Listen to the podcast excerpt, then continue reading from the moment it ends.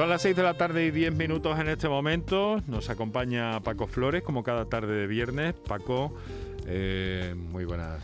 Muy buenas tardes. En esta tarde tan especial de vísperas de puente, víspera de, acueducto. Superacueducto para, para algunos, ¿no? Bueno, por cierto, vamos a recordar a la gente que está en carretera. Me gusta siempre hacerlo en un programa como este, ¿sabes? Que eh, me gusta recordar que es importante mantener la prudencia y la seguridad en la carretera si estás en coche, si estás entrando en Andalucía a esta hora de la tarde por alguna de nuestras carreteras, pues sé bienvenido, pero cuida el pie y ponga atención al volante, que es de lo que, de lo que se trata y se me había olvidado hoy, me lo has recordado tú, Paco. Bueno, pues vamos a repasar algunos de los titulares más, eh, más eh, granados y hasta donde podamos eh, llegar para respetar al máximo de tiempo posible que tenemos en el encuentro con la presidenta de la Sociedad Andaluza de Cardiología, la doctora María, Dolores, María Dolores Mesa. Y vamos a empezar con algo que nos llama la atención. Alimentos que incrementan el riesgo de sufrir un segundo infarto o un ictus letal. Paco. Pues son los alimentos ultraprocesados, Enrique. Según una investigación reciente, a la hora de configurar nuestra dieta, no solo tenemos que evaluar el valor nutricional de los alimentos, sino que tenemos que tener en cuenta el grado de procesamiento de los alimentos. Es decir, cuanto más frescos, mejor. Por lo tanto, Enrique, para evitar los segundos infartos y los ictus graves, tenemos que llevar una dieta basada en el consumo de productos frescos y mínimamente procesados. Y esta semana nos acercas otro estudio sobre el vapeo. En mm. esta ocasión se asocia mm. con la disfunción eréctil. A ver si conseguimos que dejen de, vapear los hombres. Los investigadores señalan que se debe investigar a fondo la relación entre productos de vapeo y la disfunción eréctil y las posibles implicaciones sobre la salud sexual de los hombres. Pero la investigación después de valorar cerca de 14.000 varones sin antecedentes de patologías cardíacas que fuman cigarrillos electrónicos ha determinado que tiene una probabilidad dos veces mayor de disfunción eréctil que aquellos que nunca han usado estos dispositivos. Hay un asunto también final que quiero que reseñemos, Paco. ¿Es cierto que un medicamento eh, mm, dirigido a la diabetes puede revolucionar el tratamiento de la insuficiencia cardíaca? ¿De qué me estás hablando? Eh, es un nuevo medicamento que muestra que el medicamento, este medicamento muestra eh, en cuestión que podría ser beneficioso para todos los pacientes con insuficiencia cardíaca, incluidos los que padecen un segundo tipo de insuficiencia cardíaca denominada fracción de eyección eh, preservada, es decir, cuando el corazón bombea la sangre, pero no es suficiente para llevar el oxígeno a todas las partes del cuerpo. Hemos llegado así a las 6 de la tarde, 13 minutos. Vamos a dejarlo aquí eh, de momento. Paco, si te parece, hay algunos apuntes más que iremos repasando más extensamente a lo largo de próximas ediciones del programa y siempre atentos también a lo más llamativo de lo que se publica en la prensa especializada, en la prensa médica y que Paco nos trae cada, cada tarde de viernes. Ahora son las 6 eh, de la tarde y 14 minutos ya. Eh, vamos con unos minutos para nuestros anunciantes y enseguida hablamos de cardiología. Por tu salud. Canal Sur Radio Sevilla, la radio de Andalucía. ¿Sabías que no tienes por qué convivir con el dolor? La Clínica HLA Santa Isabel te ayuda a aliviar tus molestias con su nueva unidad contra el dolor. Este nuevo servicio ofrece tratamientos para el dolor crónico como hernias discales, dolor lumbaro cervical, cefaleas, trigémino, artrosis y otras patologías. Pide tu cita en la Clínica Santa Isabel al 954-570-004 en Luis Montoto 100. HLA Santa Isabel cuida de ti. Vuelve la Feria de Muestras, vuelve a El Pedroso. Del 4 al 8 de diciembre, la Feria de Muestras de Productos Típicos y Artesanales de la Sierra Morena de Sevilla celebra el 25 aniversario. Con gastronomía, artesanía, cultura, tradiciones, actividades. Del 4 al 8 de diciembre, te esperamos en El Pedroso. Vuelve la Feria de Muestras. ¿Buscas una fibra óptica que te dé más? Telecable Andalucía es tu operador local de confianza, sin trucos ni engaños. Telecable. Fibra de 300 megasimétricos por solo 14,90 euros al mes y línea ilimitada de 30 gigas por 12,90. Contrata ahora en telecableandalucía.com y entra en un sorteo de productos Xiaomi. Telecable Andalucía, conectarse está al alcance de todos.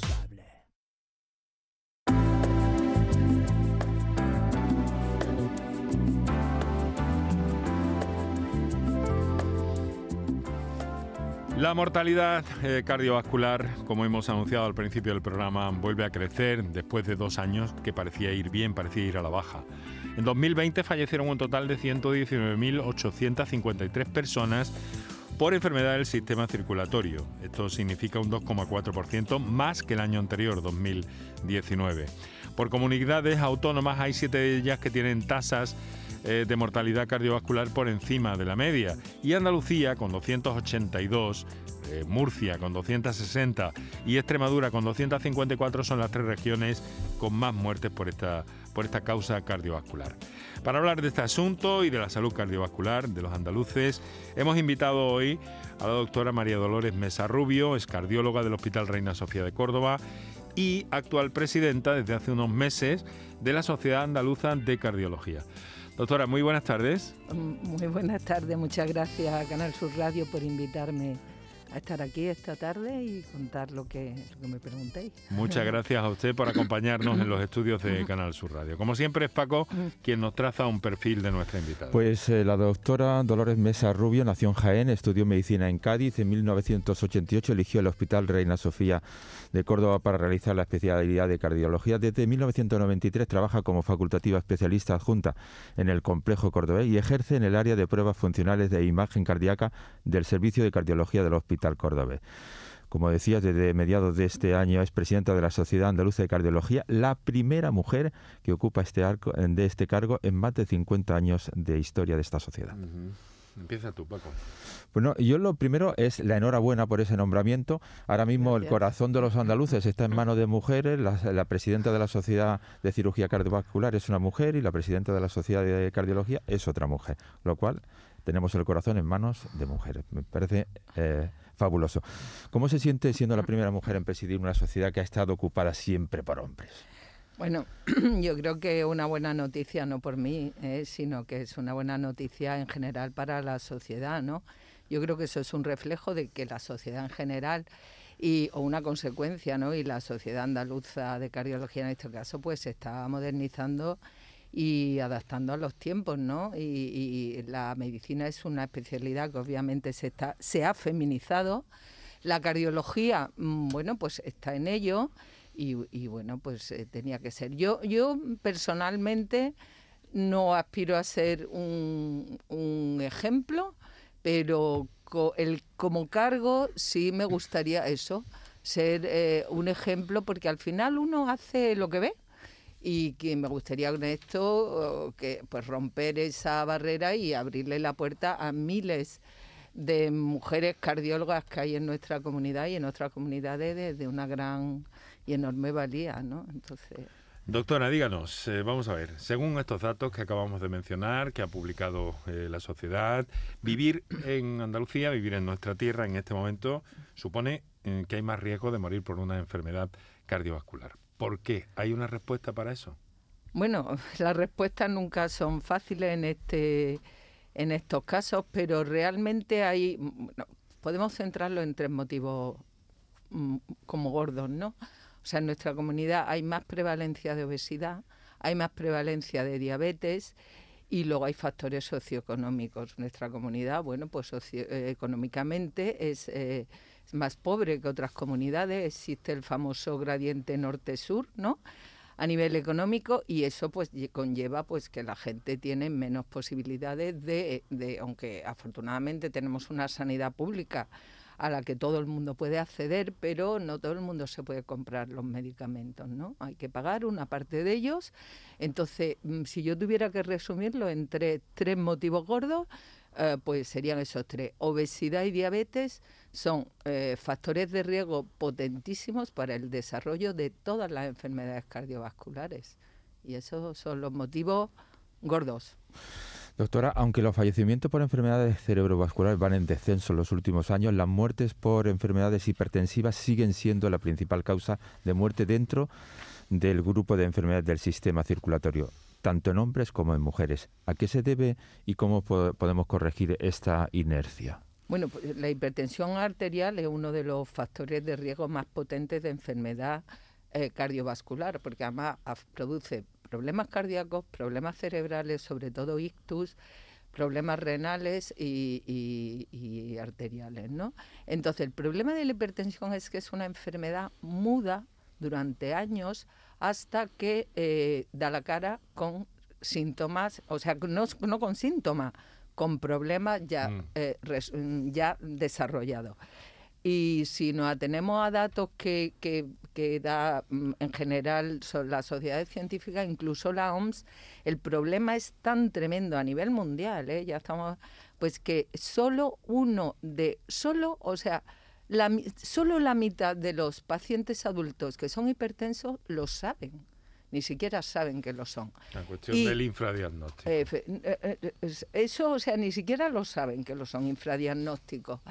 Y luego eh, de esos, la mitad, solo la mitad están tratados.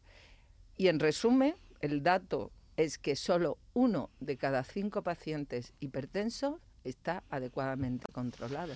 Doctora, da la impresión, y ustedes lo mencionan inmediatamente, cuando uno se acerca a determinadas o desde determinadas especialidades, vamos a hablar de, zonas del cuerpo, no patologías, desde el ámbito cardíaco, desde el ámbito eh, del riñón, desde muchos otros eh, muchas otras especialidades, ¿no? Al final todo termina en, la hipertensión y en la diabetes. Esto es... Hipertensión, diabetes, obesidad y tabaquismo. Es que, es que es todo, así. Todo, todo empieza ahí. Todo empieza ahí. Todo empieza ahí. Todo acaba, lamentablemente. Todo, empieza ahí. Todo empieza ahí. Hay un, hay un detalle. Eso es bueno. Sí. Es bueno, si me permite es bueno porque esa es la buena noticia. Mm. La buena noticia es que si somos capaces de controlar eso, acabaremos con las enfermedades cardíacas. Es mucho más rentable prevenir que curar. Si sabemos lo que lo produce y lo prevenimos, o sea que es una buena noticia. La cosa es que tendremos que concienciar más de que ahí es donde hay que actuar. ¿no? ¿Cómo se hace eso? Pues con campañas publicitarias, con de concienciación a la población desde muchos ámbitos, no solo desde el ámbito hospitalario, desde los centros de salud, desde las asociaciones de pacientes, yo creo que tenemos que trabajar más con ellos, desde los medios de comunicación, infografías, incluso desde los ayuntamientos, en los colegios. Los colegios es es el, germen de los futuros adultos que podrán o no ser enfermos. Hay muchísimo ámbito. Yo creo que el paradigma de la medicina tiene que cambiar. O sea, ahora mismo el paradigma de la medicina es la medicina centrada en la enfermedad. Y además, primero en el hospital, luego en la atención primaria y tal. Ahora el paradigma tiene que cambiar. Nos tenemos que centrar en la prevención de la enfermedad. Ahí hay una parte importante de responsabilidad también de los eh, de cada uno de nosotros. claro, claro. Pero, pero a la población hay que hay que informarla adecuadamente. Si, Ahora hablamos un poco, si le parece, también de las actividades de la Fundación Andaluza del Corazón, que tiene mucho que ver con la con la Sociedad Andaluza de Cardiología. Y hay un tema muy curioso que tiene que ver. Bueno, se lo voy a dejar a Paco. para, para que. Para sí, ya que entraba, eh, que antes hablaba de, de, resaltar el valor de, las mujeres. Eh, según el Instituto eh, Nacional de Estadística, siguen muriendo más mujeres que hombres por problemas cardiovasculares. ¿Hay alguna explicación, doctora? Bueno, hay muchas explicaciones y es un tema complejo complejo eh, que yo ya hemos comentado antes off the record, ¿no? Como se dice, que esto merecería un programa, porque hay muchos motivos, pero quizá el primero y fundamental es que eh, no se tiene conciencia entre la sociedad y en la mujer en particular que las enfermedades cardíacas son enfermedades de mujeres la conciencia que se tiene es todo lo contrario, que la enfermedad cardíaca, el infarto, eso son enfermedades de hombres. Entonces, eh, la propia mujer cuando tiene cierta sintomatología, un hombre si le duele el pecho, lo primero que hace es irse rápidamente porque piensa que tiene un infarto. Una mujer es lo último que piensa si es que lo piensa, ¿no? Luego hay factores, pues, pues los grandes estudios en, cardiologías eh, incluyen básicamente hombres. Entonces, al final tratamos a las mujeres con datos que extrapolamos de estudios basados en hombres. A lo mejor no todo vale para, para, para la mujer. Y, o sea que los factores son muchos, pero yo creo que por donde más hay que trabajar es por concienciar que la mujer se muere antes del corazón. La primera causa de muerte es la enfermedad cardiovascular y la segunda el cáncer. Es curioso este fenómeno, ¿no? Cuando precisamente eh, mm, patologías eh, mayoritarias, muy mayoritariamente femeninas, como, como el cáncer de mama, por ejemplo, organizaciones de pacientes, enfermas se han movilizado tanto y tan bien y con tantos logros eh, tan importantes, tan relevantes. Y sin embargo hay este adormecimiento en el caso. Es una cosa que llama pues mucho la atención. que usted nos decía antes, además, las mujeres cuando le dices esto, eh, se quedan eh, descolocadas. Totalmente, totalmente. Es un dato que desconocen, que desconocen totalmente. Entonces, bueno, pues tendremos que hacer eso desde, desde las sociedades científicas y las comunidades científicas, pero sobre todo desde las sociedades científicas tenemos que empezar por ahí, por transmitir que las mujeres de lo que se mueren, sobre todo, es de enfermedad cardiovascular. Eh, ustedes han, empezado ya a, atajar este problema porque han creado un grupo dentro de la Sociedad Andaluza de Cardiología, un grupo que preside la doctora Sara Ballesteros, y el otro día me la encontré a usted en una reunión sobre el corazón y la mujer. Tan diferentes son los corazones entre un hombre y una mujer. Pues sí, tienen diferencias, tienen diferencias, sí. Tienen, tienen diferencias bastantes, ¿no?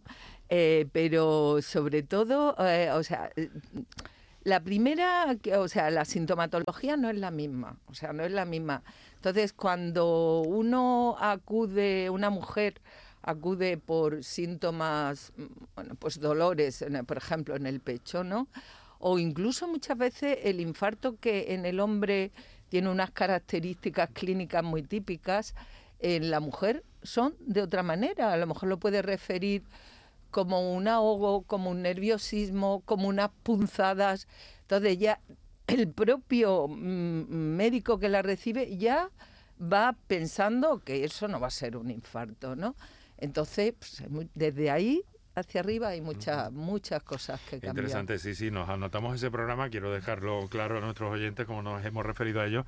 En enero, si usted es tan amable y se compromete con nosotros, hacemos un programa de Por supuesto, estamos ¿eh? muy interesados en que, en que este, este asunto cambie y, dar un vuelco en nuestra comunidad. Y ya no nos va a quedar eh, tiempo para más, pero desde la Fundación eh, Andaluza del Corazón, que está vinculada a la Sociedad Andaluza de Cardiología, que preside nuestra invitada de esta tarde, también hay una tarea importante que, que, hacer por la difusión, por la divulgación de todos estos aspectos. ¿no? Sí.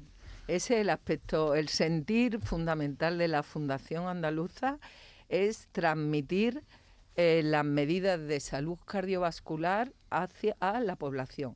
Y para ello trabajamos con asociaciones de pacientes, asociaciones de vecinos, ayuntamientos, con otros canales que no son los habituales de trabajo de los cardiólogos como médicos, ¿no? Y yo creo que es una labor fundamental y en ello estamos también, en ir a, más a más y, es una, labor muy, muy importante, muy importante. Doctora María Dolores Mesa, tenemos que dejarlo aquí, pero créame que, que solo es un punto y seguido, porque retomamos en enero, si le parece, con esta propuesta que ha surgido de forma espontánea, pero bien interesante.